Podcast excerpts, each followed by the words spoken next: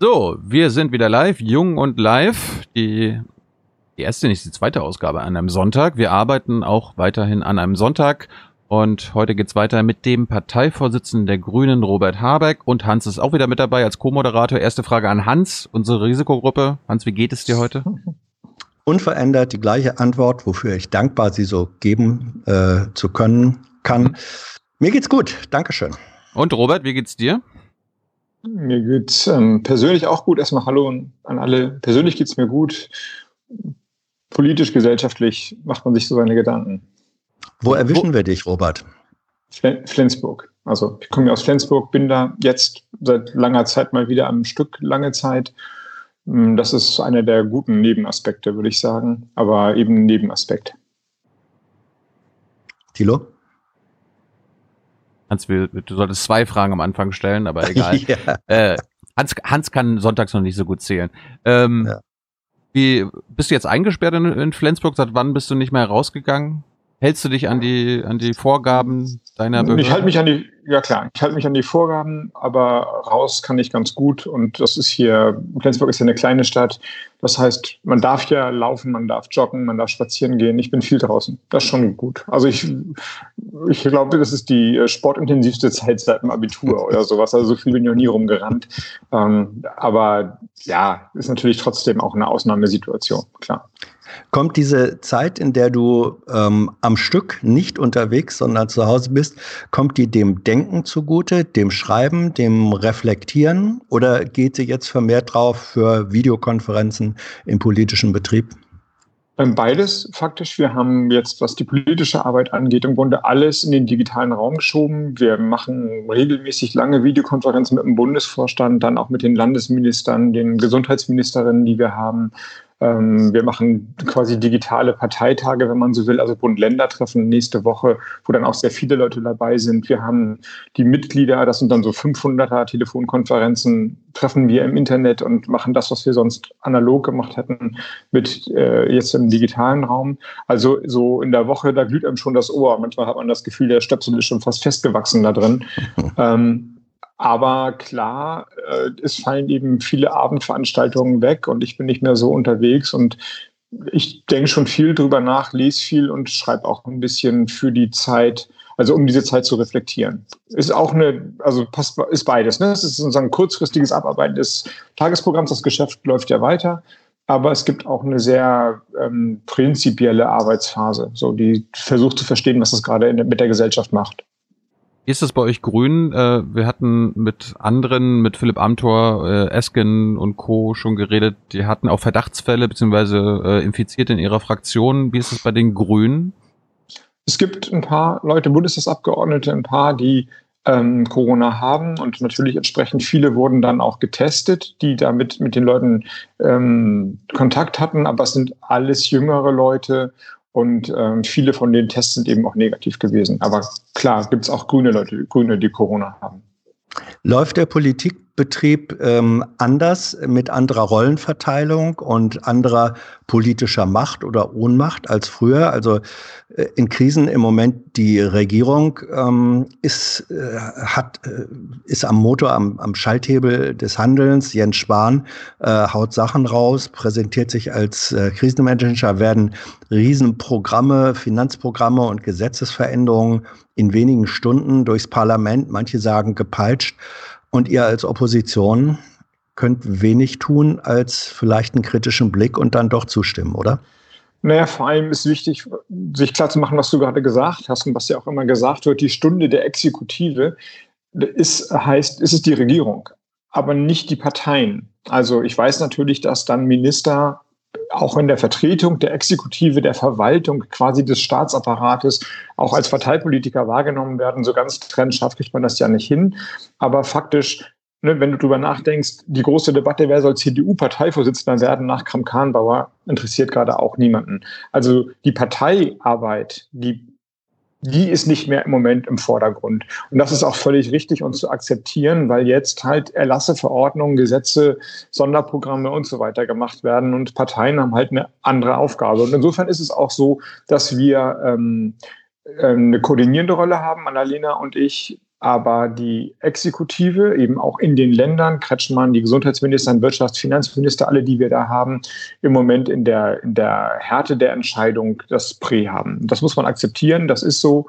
Und ähm, wichtig wäre vielleicht für das Denken, für alle sauber zu haben, dass Exekutive, also Staatsgewalt, nicht gleich Partei ist. Also es ist eben nicht richtig zu sagen, oh, die CDU oder die SPD oder die CSU oder so etwas macht es gerade so gut, sondern der Staatsapparat, die Behörden, die Verwaltung, quasi die Neutralität des, des Gemeinwesens, die ist im Moment sehr leistungsfähig, vertreten durch Politiker, aber es ist eben nicht die Krisenbekämpfung nach Ländern der CDU oder der SPD oder so etwas. Wahrscheinlich bewähren sich Menschen in der Krise als Menschen, aber hoffentlich nicht als Parteipolitiker. Und das muss man akzeptieren und das ist auch okay so. Hey, liebe UnterstützerInnen, hier ist Thilo. Es gibt was Neues. Wir haben eine neue Bankverbindung. Wie ihr wisst, gibt es Junge Naiv ja nur dank eurer finanziellen Unterstützung. Wir sind nicht kommerziell, wir machen keine Werbung. Wenn ihr uns also per Überweisung, entweder einmalig oder jeden Monat per Dauerauftrag Geld zukommen lasst, ist es super wichtig, dass ihr ab sofort unsere neuen Kontodaten nutzt. Diese findet ihr in der Beschreibung. In Sachen PayPal hat sich nichts geändert. Also, danke vorab und jetzt geht's weiter. Wir machen das ja hier unter anderem auch, weil die jungen Leute ihre Fragen stellen können. Eine gab es schon vor ein paar Tagen, die, da wollte jemand wissen, ob der Parteienwettstreit, das haben wir ja gerade drüber gesprochen, jetzt zu ruhen hat. Wenn ja, wie lange? Und wann würdest du äh, auch mal öffentlich quasi einem Minister, einer Kanzlerin quasi, wann würdest du die kritisieren, der Phase?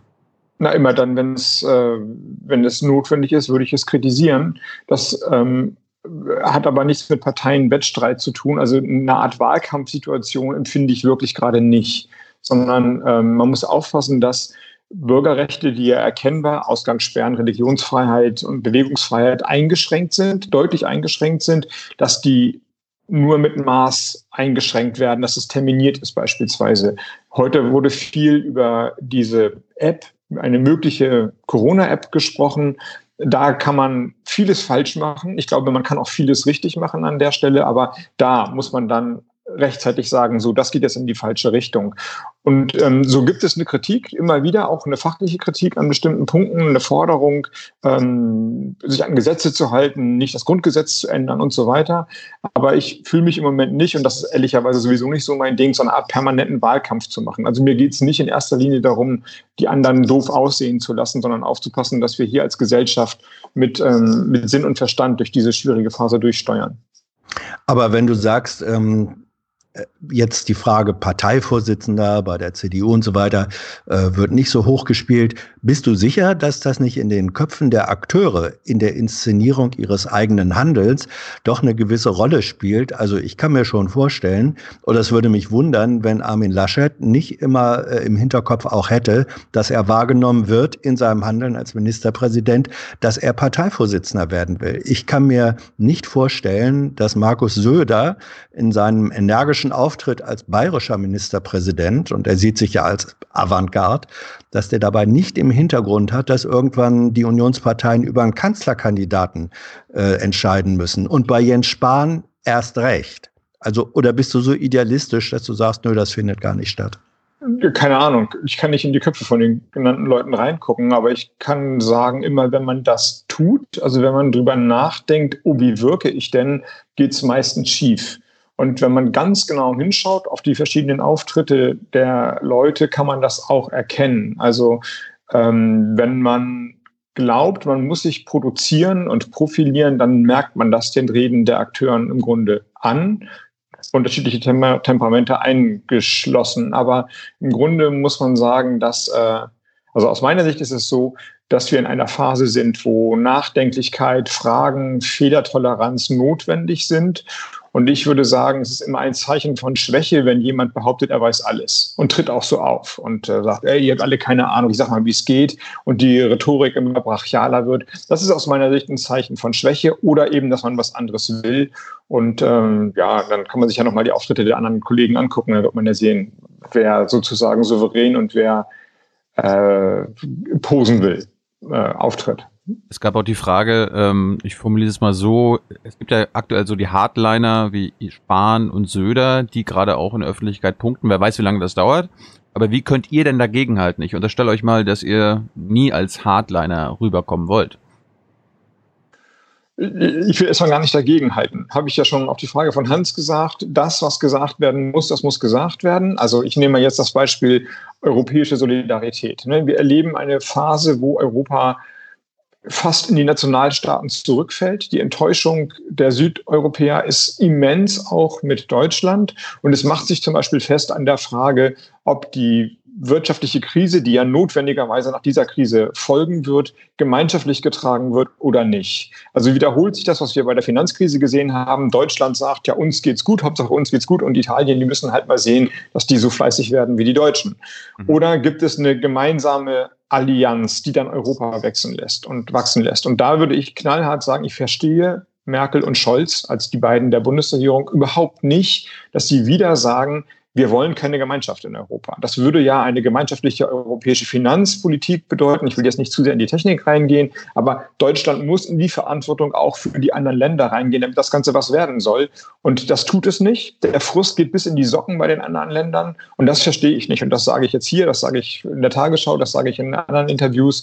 Also so, aber da geht es mir nicht darum, jetzt Merkel oder Scholz zu ärgern, sondern mir geht es darum, dass Europa danach noch irgendwie da ist und im besten Fall sogar noch besser da ist als davor.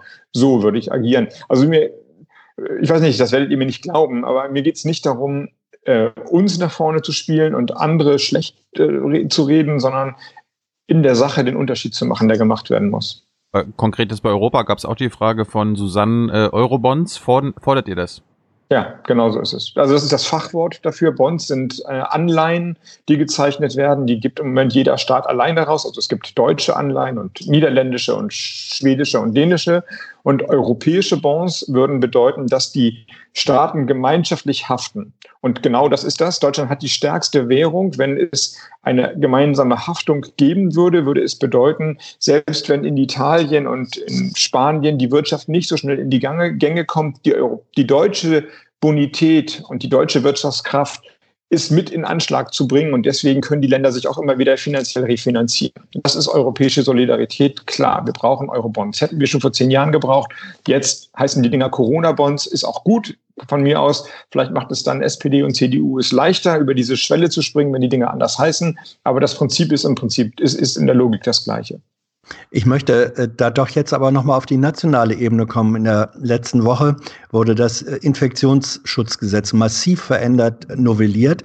Ähm, da habt ihr auch zugestimmt. Es ist erst sozusagen in der allerletzten Sekunde ist daraus gestrichen worden aus dem Entwurf der Bundesregierung, entwickelt aus, im Hause Spahn, es wurde gestrichen, dass Tracking möglich äh, sein soll, also Nachverfolgen der äh, Telefon, äh, der Standortdaten der Telekommunikation. Es wurde gestrichen, dass die Regierung selbst entscheiden kann, wann der Pandemiefall äh, eintritt, wo dann diese Sonderregelungen ähm, äh, in Kraft gesetzt werden.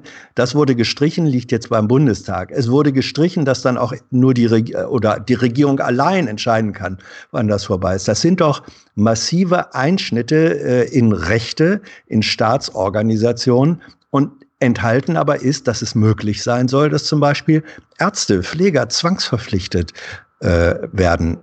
Das macht ihr mit? Also die ersten Punkte sind ja gestrichen worden und deswegen, und die sind auch gestrichen worden, weil es, ich meine, massiven öffentlichen Druck, das ist in diesen Zeiten ja schwer zu sagen, weil eben alles unter den Zahlen der Infektionen und so weiter nicht massiv ist, aber es gab eben doch die deutliche Kritik daran, dass das zu weit geht und dass das nicht mitgetragen wird und dass wir das auch öffentlich ähm, kritisieren. Bei den Apps, bei den Tracking, das werden wir es in den nächsten Tagen erleben. Ich glaube, dass morgen, übermorgen die Bundesregierung mit einem Vorschlag rauskommen wird. Das ist heute Thema gewesen, wie man es gut machen kann und wie man es schlecht machen kann, dass dieser Eingriff in diese Funkzellentechnik, also dass tatsächlich der Staat überprüft, wo bewegen sich die Menschen, das äh, ist tatsächlich zu weit gegangen.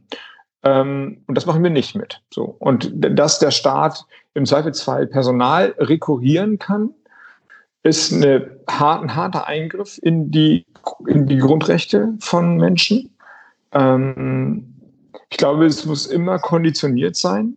Aber wir können natürlich auch nicht zulassen, dass Menschen äh, keine Hilfe bekommen, weil Leute sagen, ja, das, wir, das brauchen wir, das tun wir uns nicht mehr an. Also wir sind ja tatsächlich in einer Notsituation.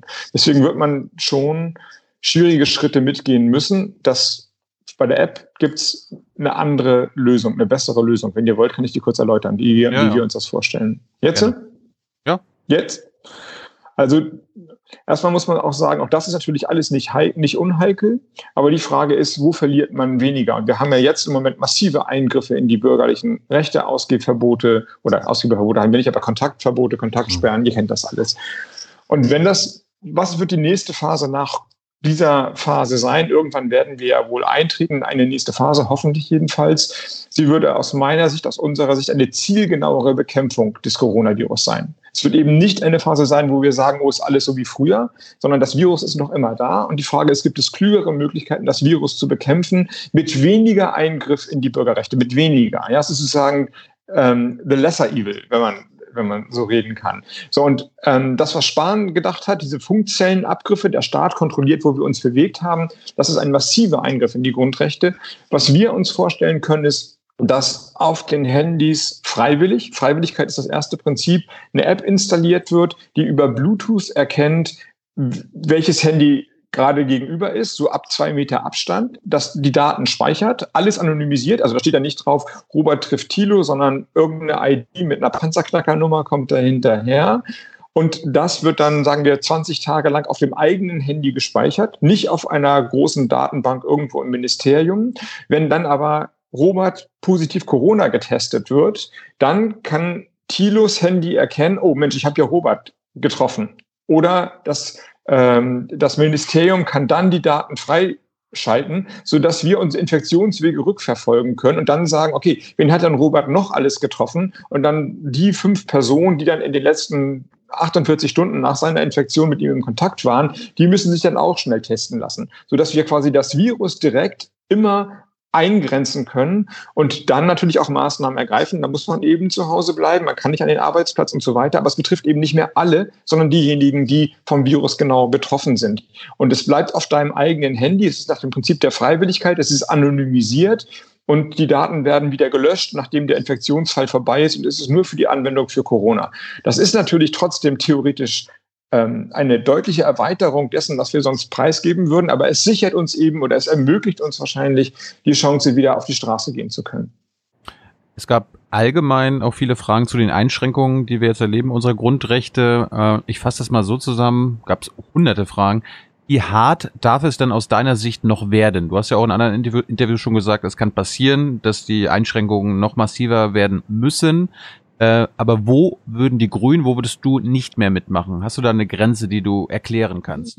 Ja, also die kann man ja natürlich nur so allgemein ziehen, aber die Grenze ist China. Ne? Also wahrscheinlich fängt China schon ein bisschen früher an, aber da, wo der Staat anderen deine Gesundheitsdaten mitteilt. Also das, was ich eben über die App beschrieben habe, heißt ja, ich weiß gar nicht, ähm, wen ich treffe. Ich werde nur informiert, du hast jemanden getroffen und jetzt musst du dich selber testen lassen.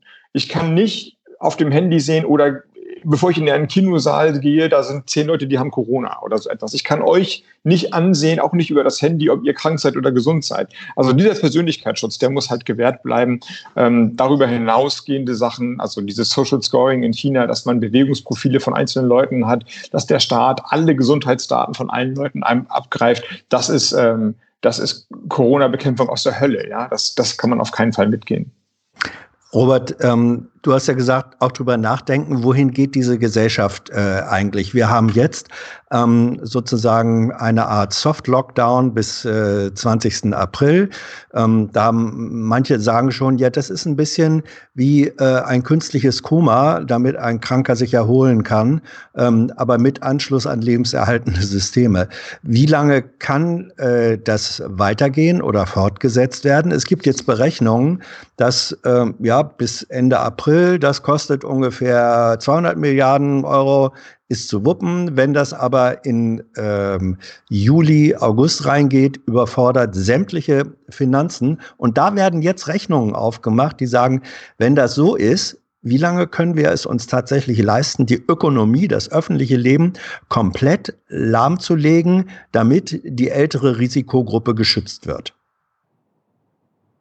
Also es gibt Berechnungen, die sagen, pro Woche kostet uns der Shutdown 35 Milliarden Euro. Um mal das in Relation zu bringen, das ist das, was meine Partei gefordert hat, pro Jahr mehr auszugeben, damit Deutschland auf die europäischen Investitions, auf das europäische Investitionsmittel kommt. Also für Schulen, Breitbandausbau, schnelleres Internet und so weiter. 35 pro Jahr. Das sind jetzt die Kosten pro Woche. Das ist schon immens.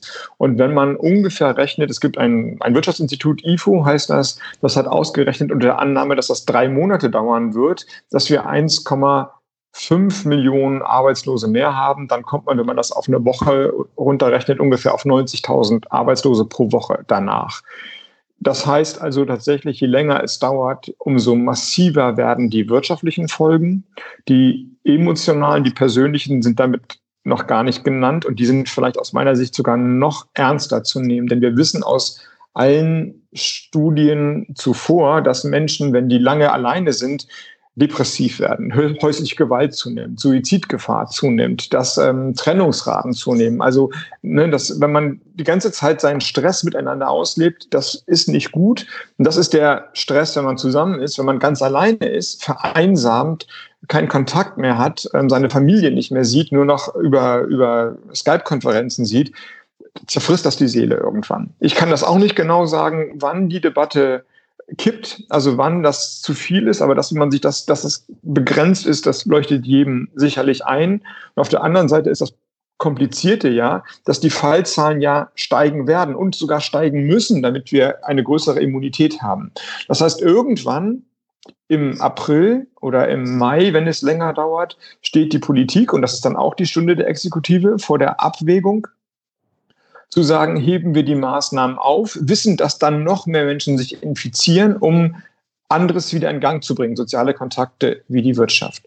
Und ähm, ich kann die Frage nicht abstrakt beantworten. Ich kann nur darauf hinweisen, wir sind nicht Kaninchen vor der Schlange, sondern wir haben wir müssen jetzt in dieser Phase eine neue Strategie entwickeln. Und das ist das Entscheidende. Wir müssen nicht abwarten und sagen, oh, dann sterben mehr Menschen oder wir müssen noch länger in dieser Kasernierung sein, sondern wir müssen uns jetzt was anderes überlegen. Und das andere überlegen heißt aus meiner Sicht, wir entwickeln eine Software über die Handys, über die Prinzipien, die ich genannt habe, Anonymisierung, Freiwilligkeit und so weiter.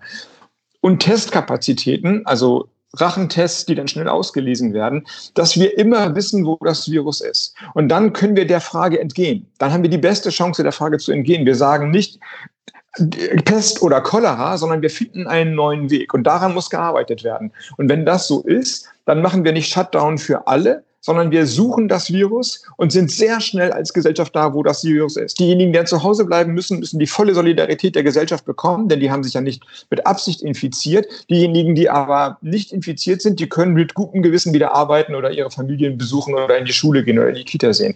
Voraussetzung ist aber, dass wir gestalterisch tätig sind. Wir brauchen mehr Tests, mehr medizinische Kapazitäten, eine bürgerrechtlich okaye Software und dann können wir mit den modernen Möglichkeiten das Virus bekämpfen und nicht mit einer, mit einem Stillstand Stillstand sozusagen. Und darauf muss die Reise jetzt hingehen. Jetzt hatte, äh, hattest du gerade Asien angesprochen, Korea. Wir hatten den 20. April gerade gehört. Ich weiß nicht, wie es in Flensburg aussieht, aber hier in Berlin bekomme ich auch schon mit, dass manche jetzt nach anderthalb Wochen, nach einer Woche jetzt nicht depressiv sind, aber die ticken jetzt fast schon aus zu Hause. Ja, also die, ja, die so eine Art äh, Lagerkoller gibt's. Ja. Das geht jetzt schon los. Und wenn ich jetzt denke, bis zum 20. April, das sind noch mal drei Wochen, wir haben erst den März, äh, was kommt da noch auf uns zu? Und wenn wir ja. denn und, und wir haben, wir sind halt auch eine andere Gesellschaft als Südkorea, als Japan, als andere genau. asiatische Staaten. Die sind autoritäts, ich sag mal, höriger, die können sich äh, gesellschaftlich besser disziplinieren. Ähm, wie können wir das schaffen, dass die Leute jetzt mindestens bis Ostern ähm, ja, sich disziplinieren für uns alle. Ja, es sind die Appelle und es sind die Verbote. Und ich glaube, im, gewissen Sinne, ich habe das ja vorhin bei den Politikern gesagt, je schwächer man ist, umso autoritärer tritt man auf. Also es ist ein Zeichen von Schwäche einer Gesellschaft, wenn sie nicht solidarisch handeln kann, dass sie quasi Politik zwingt, ihr was zu verbieten. Also ich kann nur daran appellieren, zu sagen, ja Leute, je, je, je selbstverständlicher wir jetzt die, die, diese Distanznorm einhalten, umso weniger Druck und Eingriffe in Bürgerrechte gibt es von der anderen Seite. Aber du hast natürlich recht, Thilo. Ich kenne das ja auch. Ich meine, das ist, mir geht's gut. Meine Kinder sind groß und die, ich in Flensburg ist ein Wald vor und die Förde vor der Tür und ich komme hier raus. Hm. Ich lebe nicht in einer Zwei-Zimmer-Wohnung mit vier Kindern in Dortmund. So, und, oder Dortmund, ich wollte jetzt die Dortmunder nicht zu nahe treten, aber ihr wisst, was ich meine. Ja, die Innenstadt von mir ist, meine Innenstadt ist klein und danach ist erstmal viel Natur drumherum. Und da darf ich auch hin. Das ist schon für viele Leute wirklich hart. Und das kennt ihr auch oder kenne ich auch aus der Familie, Leute, die ähm, alleine sind, die davon gelebt haben, dass sie einmal in der Woche ihre Enkelkinder gesehen haben, dass sie es nicht machen können, denen, denen wird gerade die Seele aufgefressen. Also wie lange halten wir es aus? Ich weiß nicht. Der 20. April ist ja die beste Option, sagt die Bundesregierung. Und ähm, ich glaube, nochmal die beste auch seelische Entlastung, dass wir was haben, worauf wir hinarbeiten, ist, mit den technischen Möglichkeiten, die wir haben, eine Alternative zu diesem Shutdown zu finden. Und das hoffe ich, dass das die Bundesregierung macht, die Institute machen. Und wir wollen das eben auch befördern. Ähm, es ist ja Teil eures sozialen Klientels, eures Wählerklientels, eurer, sagen wir mal, der, der äh, liberalen, linken, grünen Kultur, die sich besonders schwer tun mit diesen Einschränkungen. Man kann das, Berlin ist da in gewisser Weise ein Brennpunkt, aber da beobachtet man das, dass in den Szenevierteln, wo Grüne mehrheitsfähig sind, ähm, halten sich Menschen in großer Zahl am wenigsten äh, an die Empfehlungen. Da wird dann auf den Wochenmärkten und sonst was enger Kon Kontakt ähm, gepflegt. Polizeibeamte berichten, dass von äh, Menschen inzwischen Aggression gegen kontrollierende Polizei ausgeht, dass die angespuckt werden von Leuten, die dann sagen, so, da habt ihr euer Corona, ich bin positiv. Da will ich jetzt nicht sagen, dass das grünes Klientel ist, aber, aber sozusagen für euer Lager im weitesten Sinne sind, äh, ist, diese, ist diese Schwierigkeit, ähm, auf Bewegungsfreiheit, Mobilität zu verzichten, besonders groß. Wie geht ihr in der Partei und gegenüber eurem Klientel damit um?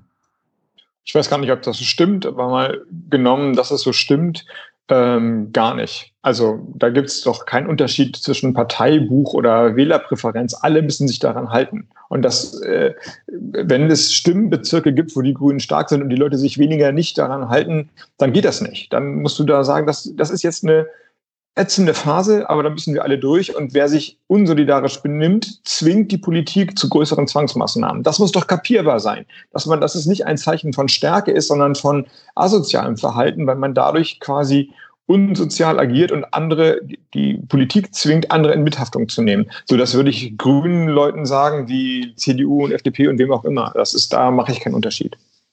Ich habe eine Frage zur Bundeswehr auf der Straße äh, mit dem Hinweis, dass in Amerika zum Beispiel schon die National Guard äh, in den Bundesstaaten eingesetzt wird, unter anderem auch, äh, äh weil die Republikaner glauben, dass es sozialen Unruhen in dem Land kommen wird. Ähm, ne, da gibt's auch dann auch Waffen in den Händen ja, der Bürger und so weiter und so fort.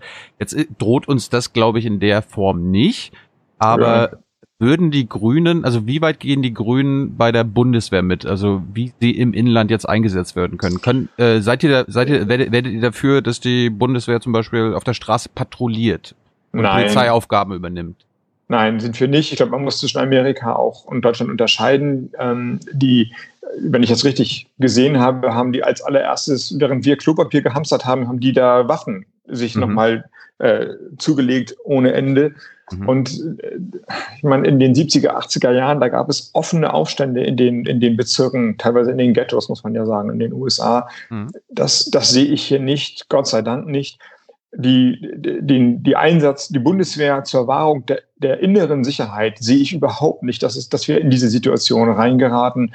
Was ich mir natürlich vorstellen kann, ist, wenn die Bundeswehr Kapazitäten hat, Zelte aufzubauen, Versorgung zu machen, ähm, Logistik. Äh, Logistik und ja, wie, wie bei Hochwasser sozusagen hilft, äh, Deiche zu stabilisieren oder so etwas. Das sind eben äh, große technische Geräte und hoffentlich auch ähm, gutwillige Soldaten, die dann auch mit anpacken können, aber nur im quasi Unterstützung des zivilen Bereichs, nicht im polizeilichen oder inneren Sicherheitshoheitsbereich. Dass hier Panzer rumfahren oder Soldaten mit schweren Gewehren patrouillieren, das ist übersteigt jede Vorstellungskraft und das würde ich auch niemals mitstimmen.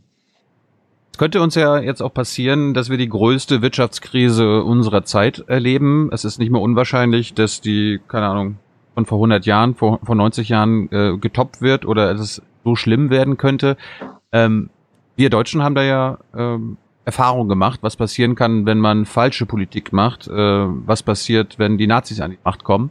Was welche Lehren können wir von damals ziehen und was müssen wir äh, tun, um das zu vermeiden, dass die Rechten nach so einer Krise an die Macht kommen? Weil auszuschließen ist es nicht. Ja, an die Macht würde ich ähm, relativieren. Ich glaube, man hat in den Abstimmungen Thüringen als Stichwort vor der Corona-Krise gesehen, wie die Strategie läuft. Ich glaube nicht, und so sind die Nazis auch nicht an die Macht gekommen, also die 33er Nazis, dass es dann eine fette Mehrheit für eine rechtsradikale Partei gibt. Aber dass Institutionen unterwandert werden, innere Behörden aufgebrochen werden, der, der Sicherheitsapparat auf einmal nicht mehr ähm, nicht mehr äh, irgendwie völlig staatskonform läuft. So, solche Szenarien sind natürlich denkbar. Ich, also erstens glaube ich, wir kriegen auf jeden Fall eine fette Wirtschaftskrise. Wie tief, wie, wie tief sie ist, ist eigentlich relativ klar. Ich habe ja schon gesagt, 35 Milliarden in Deutschland pro Woche.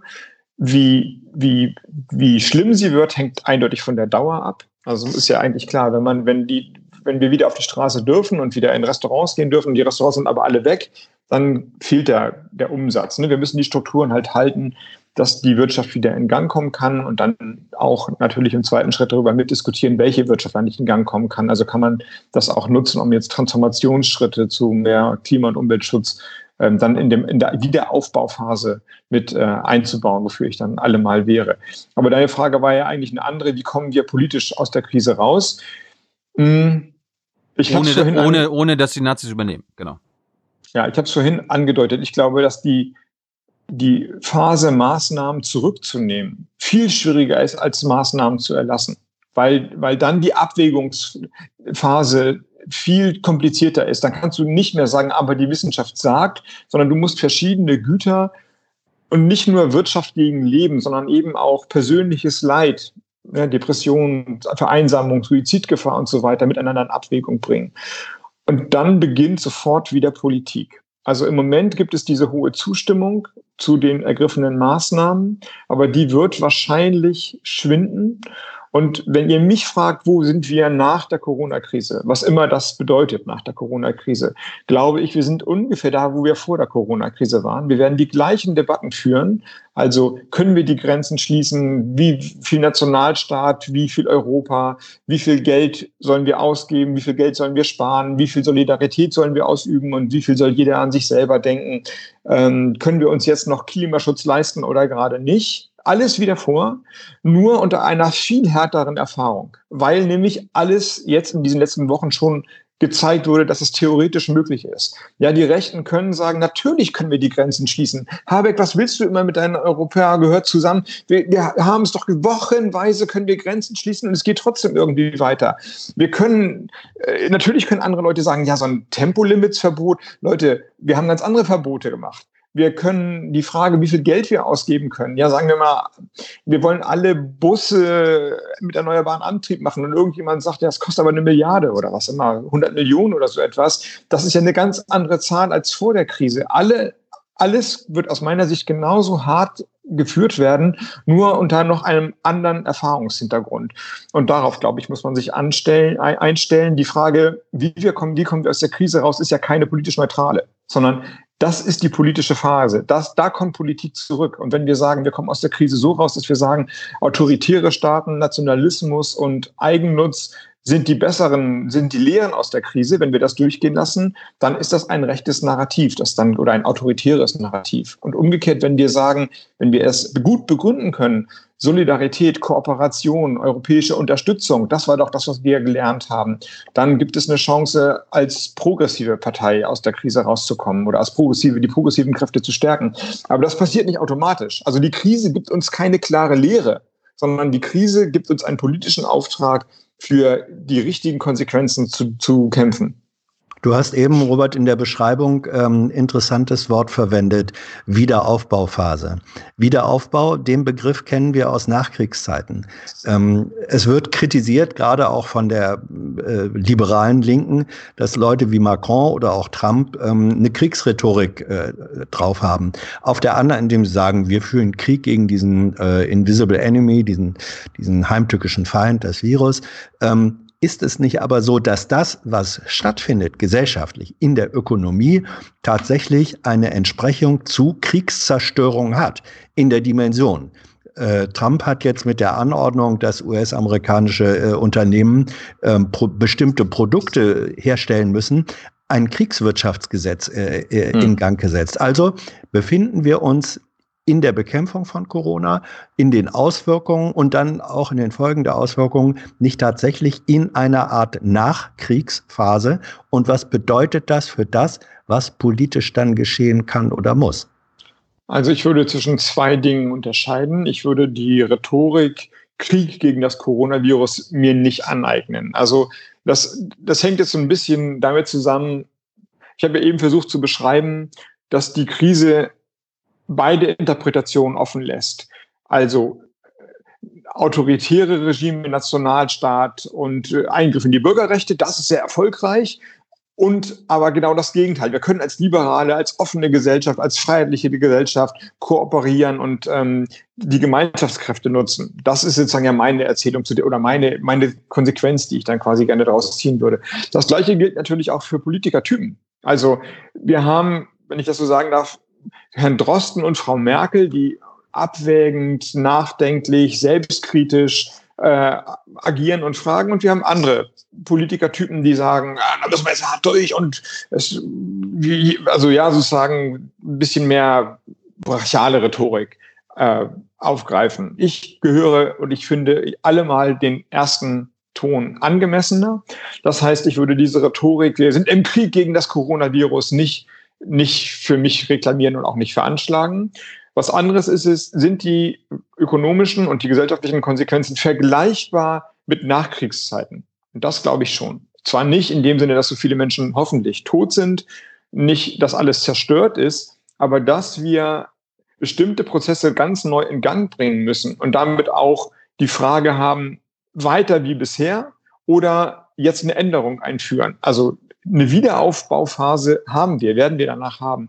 Das sehe ich schon. Insofern, also den, den, den, das, die, die, den Vergleich, wie das ist der tiefste Einschritt nach, wie nach dem Zweiten Weltkrieg, den sehe ich schon, ohne zu sagen, das Coronavirus ist äh, die Rote Armee oder die Nazi-Armee in unsichtbar oder so etwas. Ja, also man kommt irgendwie in komische Bilder rein. Das ist es nicht so. Aber ähm, dass wir in eine Art Wiederaufbauphase haben werden, das sehe ich schon eindeutig, ja finde es auch immer lustig, dass man Krieg gegen etwas führen kann oder will, gegen das man nicht Krieg führen kann.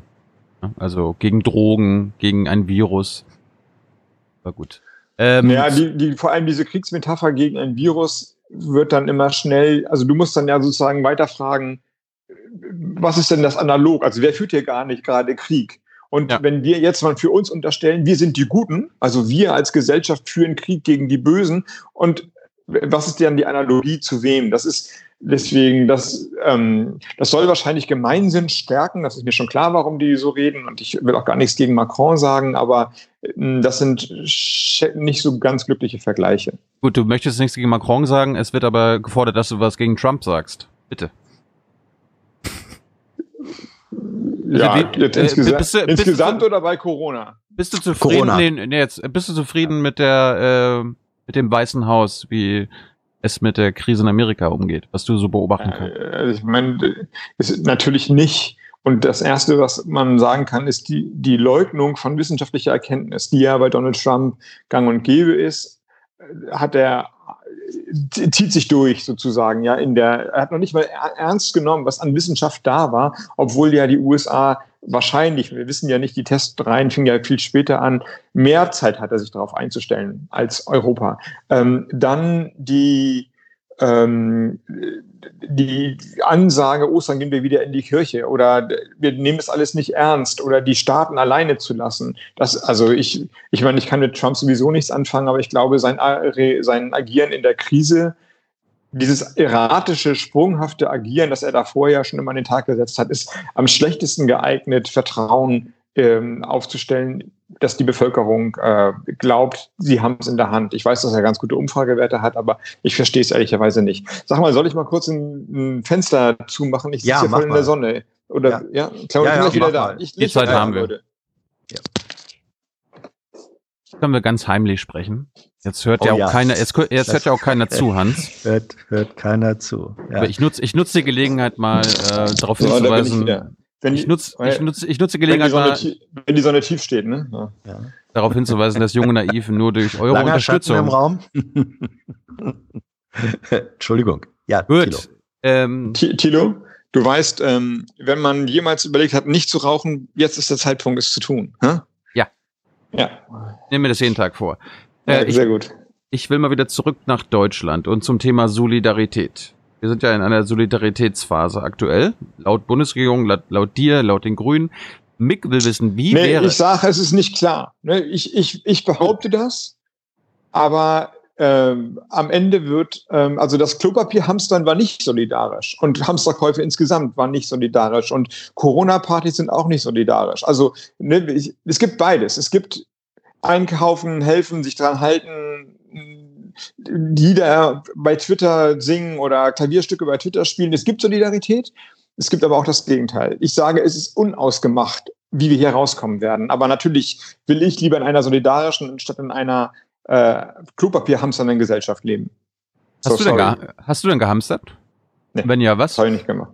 Hab ich, Das habe ich nicht gemacht.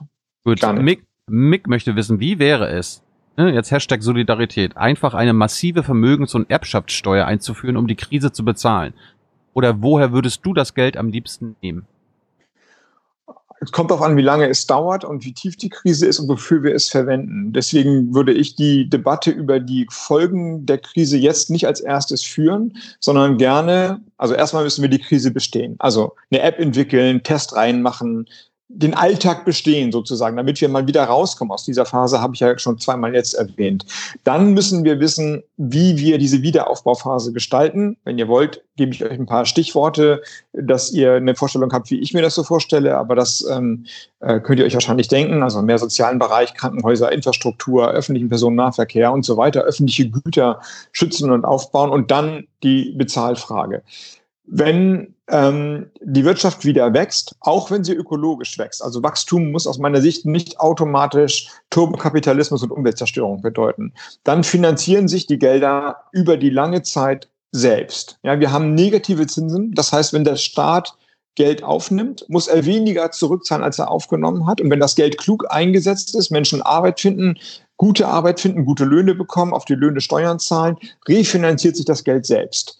Die Gerechtigkeitsfrage also die Frage, sind reiche Menschen gemein, also ausreichend daran beteiligt, wie der Staat finanziert wird. Die ist abgesetzt davon zu beurteilen. Das ist aus meiner Sicht nicht der Fall.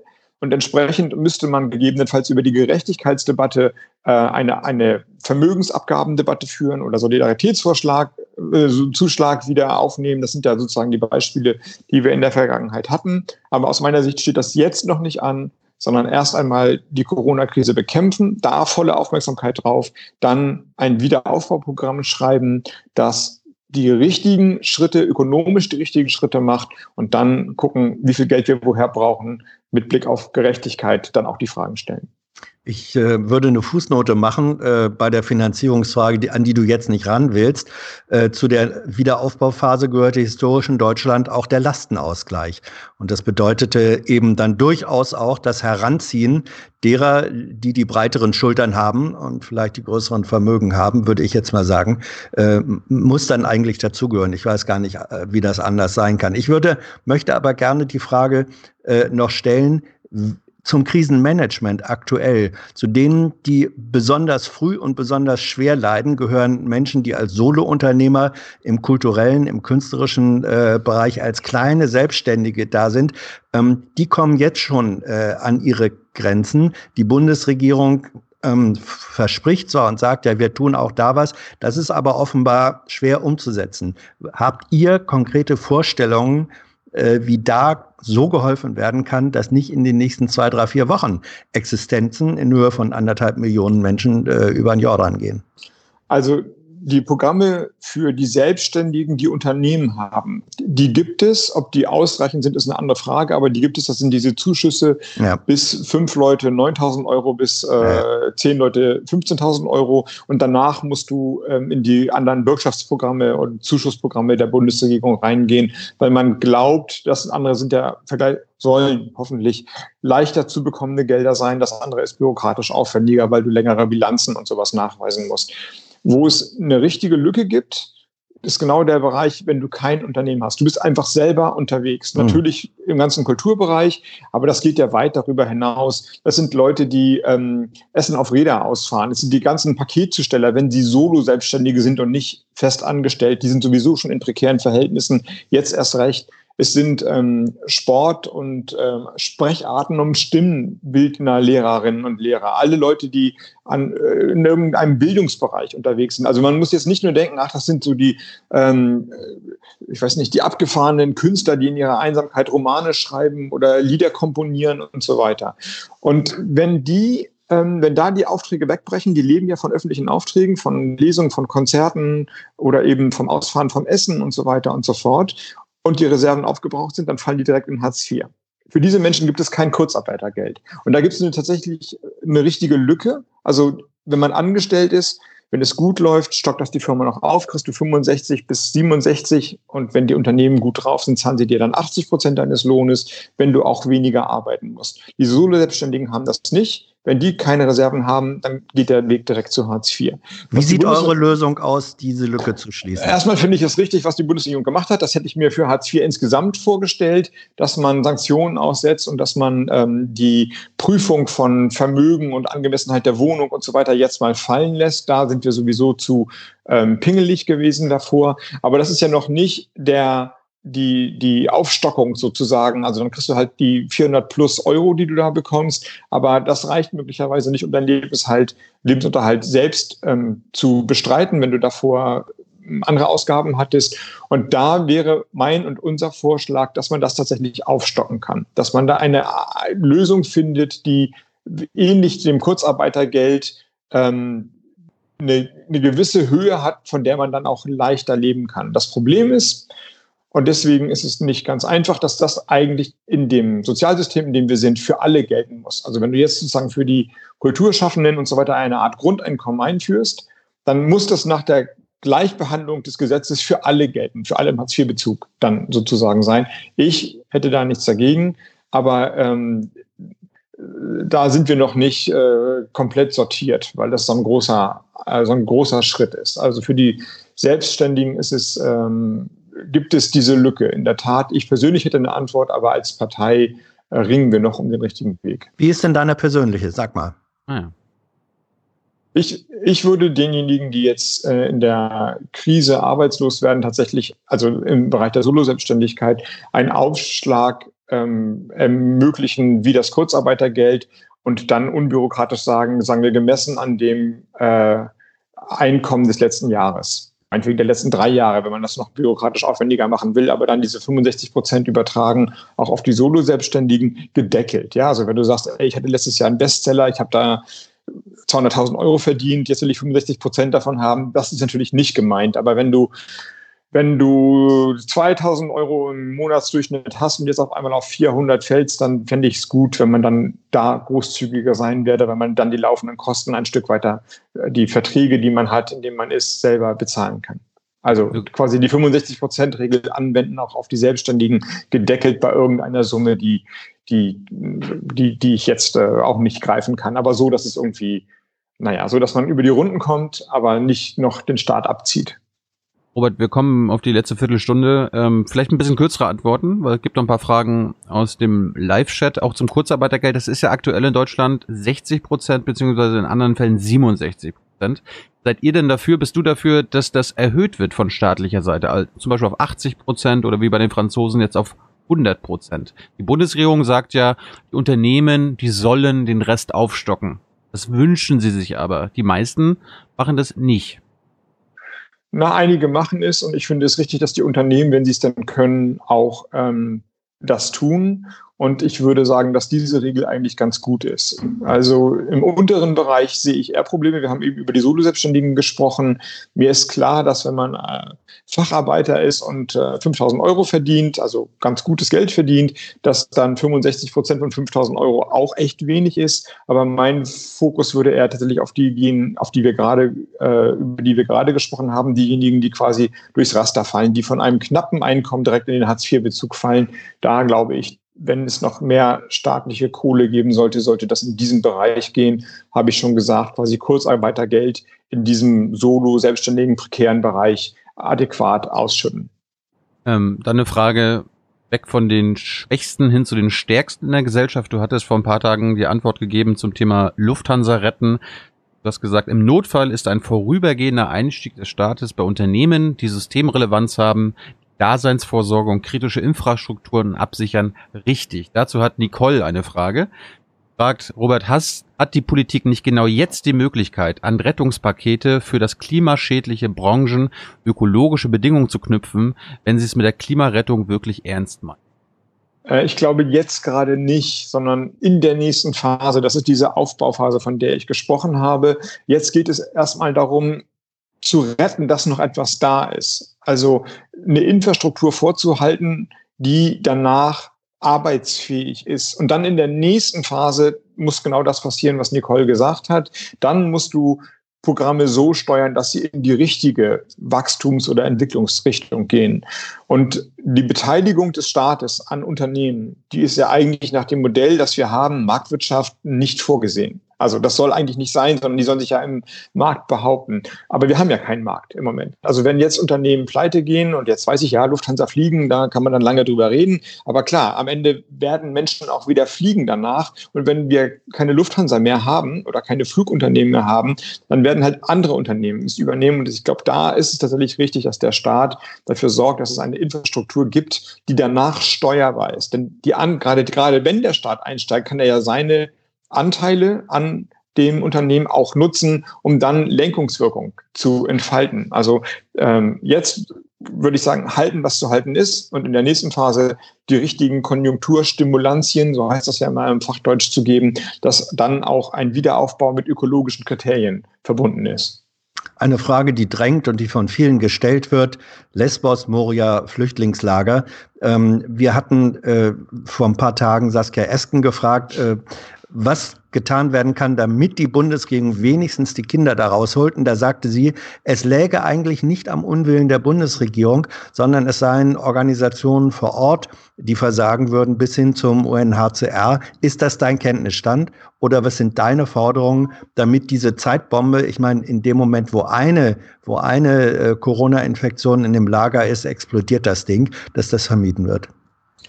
Äh, das ist nicht mein Kenntnisstand. Ich weiß, dass die Behörden natürlich auch Shutdown haben. Also das BAMF, das Bundesamt für äh, Flucht und Asyl, hat auch ausgedünnte ähm, Workloads, aber die Flüchtlingsorganisationen vor Ort sind da und man könnte meiner Ansicht nach zielgerichtet, zielgenau die Kapazitäten da, wo man sie braucht, wieder einsetzen und hochfahren.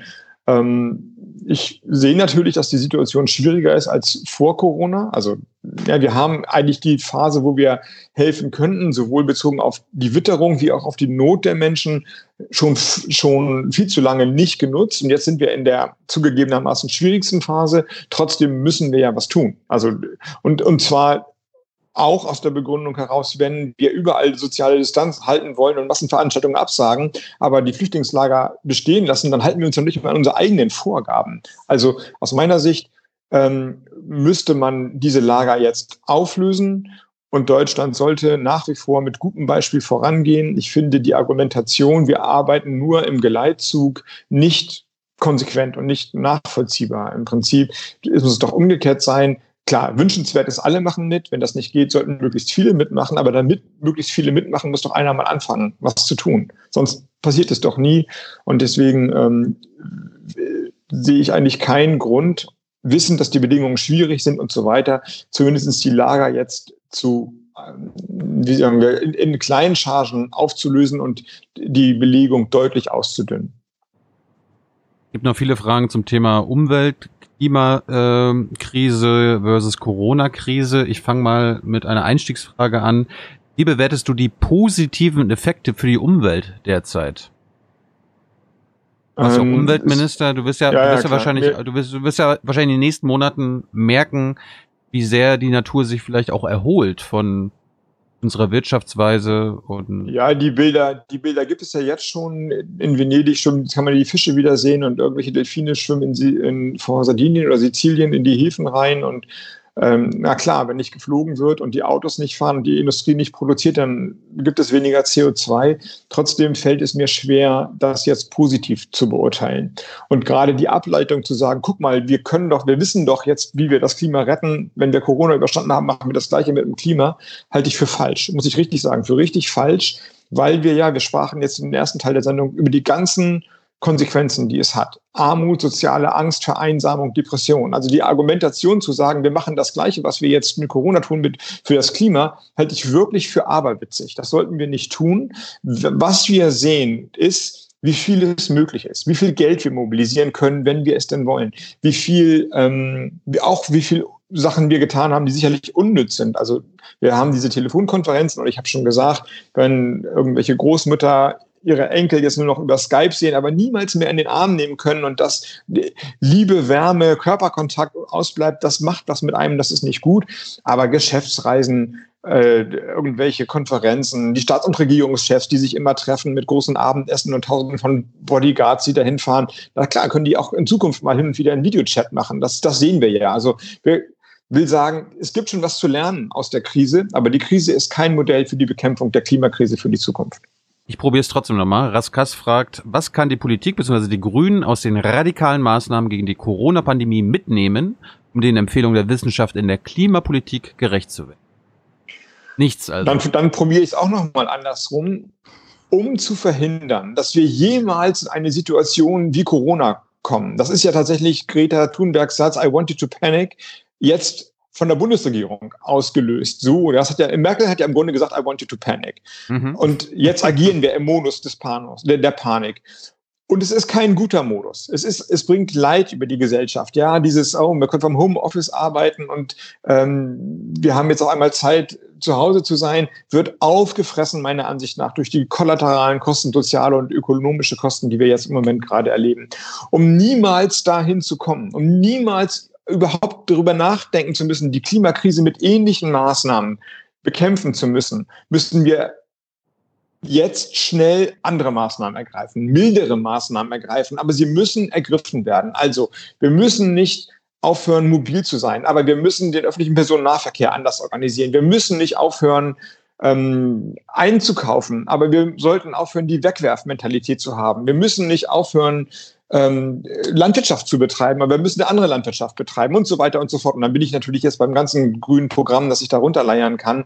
Die Dringlichkeit sozusagen wird größer. Aber die Corona-Krise als Beispiel zu nehmen, wie, wie autoritär und mit wie viel Verboten man äh, das Klima schützen kann, halte ich für falsch. Ich probiere es zum dritten Mal mit einer anderen Frage. Mick fragt, wir sehen gerade viele junge Leute, die Rücksicht auf die alte Bevölkerung. Rise for Future haben zum Beispiel ihre Demos abgesagt. Wie können alte Menschen dazu gebracht werden, im selben Maße Rücksicht auf die jungen Leute bei der Klimakatastrophe? Na, es sterben auch junge Leute an Corona. Statistisch gesehen, was wir bisher wissen, nicht so viel, aber so ganz, wir machen das nur, um die Alten zu schützen, teile ich das nicht. Ähm, zumal ja Risikogruppen, Leute, die Asthma haben, schwaches Immunsystem haben, in allen Generationen zu finden sind. Ähm, deswegen behagt mir diese Diskussion, die Jungen gegen die Alten, eben auch nicht. Ja, das ist, mhm. ich will gerne sehen, dass man als Gesellschaft solidarisch ist. Ich meine, ich bin ein Mann und würde trotzdem gerne ein Mann sein, der Feminismus und Frauenrechte ernst nimmt. Ich bin ein heterosexueller weißer Mann und finde trotzdem, dass die Ehe für alle ein Erfolg ist und will außerdem eine offene Gesellschaft, wo Leute, die nicht nur Müller, Meyer oder Habeck heißen, politisch oder irgendwo Karriere machen können. Das ist, das heißt, ich muss doch nicht denken, nur weil ich ein weißer heterosexueller Mann bin, mache ich Politik für weiße heterosexuelle Männer. Und nur weil ich 23 bin, mache ich Politik für 23-Jährige. Das behagt mir nicht. Umgekehrt würde ich sagen, gerade die älteren Leute, die vielleicht nicht mehr im Erwerbsleben stehen und die dann den Druck haben, wenn sich wenn sich Transformation ereignet, also Produktionsprozesse oder sowas umgebaut werden, dass das natürlich auch Kohlekumpel in, in der Lausitz oder äh, Auspuffhersteller für Automobilhersteller auch mal ätzend sein kann, ja, weil Arbeitsplätze einfach in Zukunft nicht mehr nachgefragt werden, wenn du dahinter bist. Die älteren Leute, das sind doch eigentlich die geborenen Solidaritätspartner für die junge Generation, für die Enkel sozusagen. Und ich glaube, wir sollten nicht äh, Jung gegen Alt ausspielen, sondern eine Allianz Alt mit Jung schaffen, auch für die Zeit nach Corona. Ja, Und das ähm, wird passieren, wenn wir solidarisch den solidarischen Schluss daraus ziehen. Dann wird genau das passieren. Hans, bevor du deine Frage stellst, Robert, hast du noch ein paar Minuten extra? Ja, haben wir das ich habe danach, hab danach eine Telefonkonferenz, aber wenn die schlau sind, gucken die äh, Jungen live und äh, werden wissen, wo ich bleibe. Ja, gut. Solidarität. Wäre es Ausdruck praktischer Solidarität, jetzt Adidas zu boykottieren, solange die ihre Miete nicht zahlen? Ja, jetzt ist ja, also ja klar, im Internet kann man noch was äh, kaufen, aber ja. ja, als Verbraucher hat man eine Macht und ich mache jetzt hier keinen Aufruf zum Boykottaufruf. Warum aber, nicht?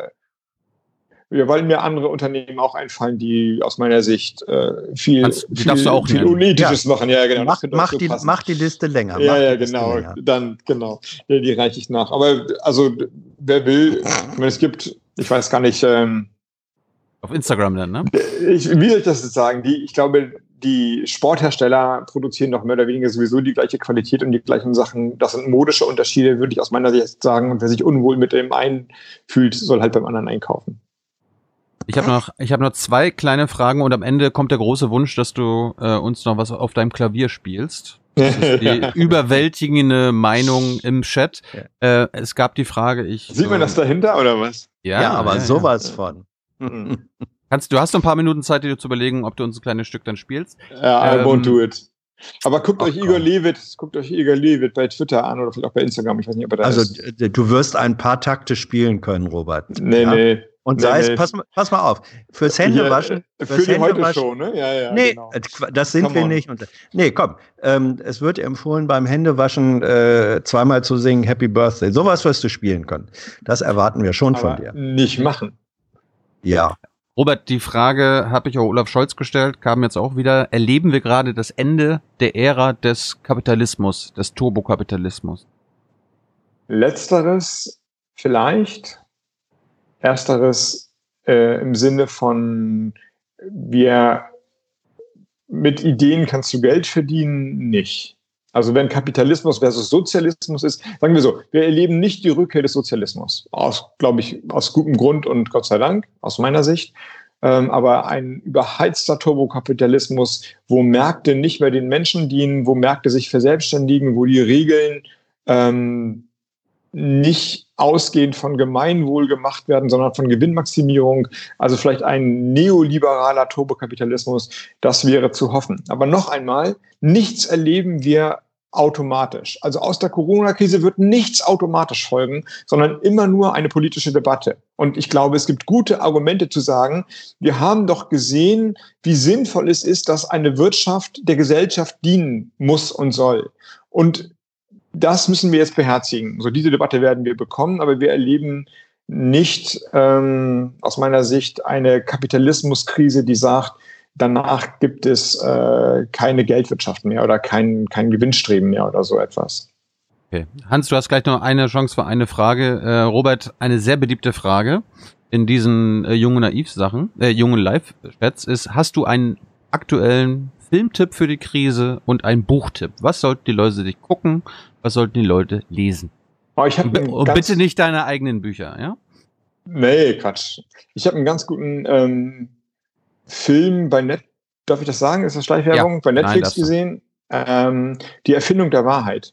Das ist ein amerikanisches Ding, so ein äh, Lobbyismusfilm eigentlich, aber zeigt ganz gut, wie Politik äh, funktioniert oder funktionieren kann im schlechteren Sinne in den USA vor allem, wie Wahrheit produziert wird. Also, ne, das habe ich ja eben, ich kann das auch eben sagen, deine Kapitalismusfrage.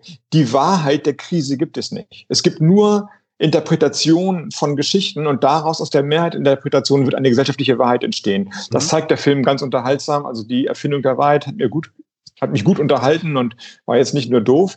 Und ähm, ja, für alle, die ähm, hier liegt ja rum. Albert Camus, Die Pest, das Buch zur Krise. Solltet ihr lesen. Warum? Äh, ja, Camus ist aus meiner Sicht jetzt wenig der Philosoph, aber Camus ist ein französischer Philosoph, Existenzialist. Existenzialist heißt im Grunde Ja zu unseren Existenzbedingungen zu sagen, um sie zu gestalten, kurz gesagt. Mhm. Ist ein Stück weit der Philosoph, der mich am stärksten vielleicht geprägt hat und den ich ähm, auch immer noch echt gerne zur Hand nehme. Und der hat auch einen Roman geschrieben, das ist der Roman Die Pest. In diesem Fall ist es Die Pest. Und es liest sich wie das Buch zur Corona-Krise. Erst wird davor gewarnt, die Leute wollten es nicht wahrhaben, dann gibt es Social Distancing in einer anderen Form.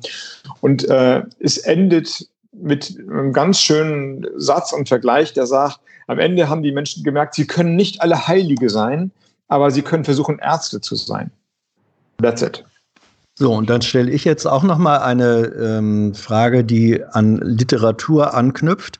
Das, was wir im Moment äh, erleben, das, der, der Stillstand der Welt sozusagen auf Zeit, das könnte man als Entsprechung im Märchen Dornröschen äh, finden, wo nicht, der Koch hielt inne in der Maulschelle, die er dem Lehrling verpassen wurde und so weiter. Die Katze hörte auf zu fressen oder die Maus zu jagen.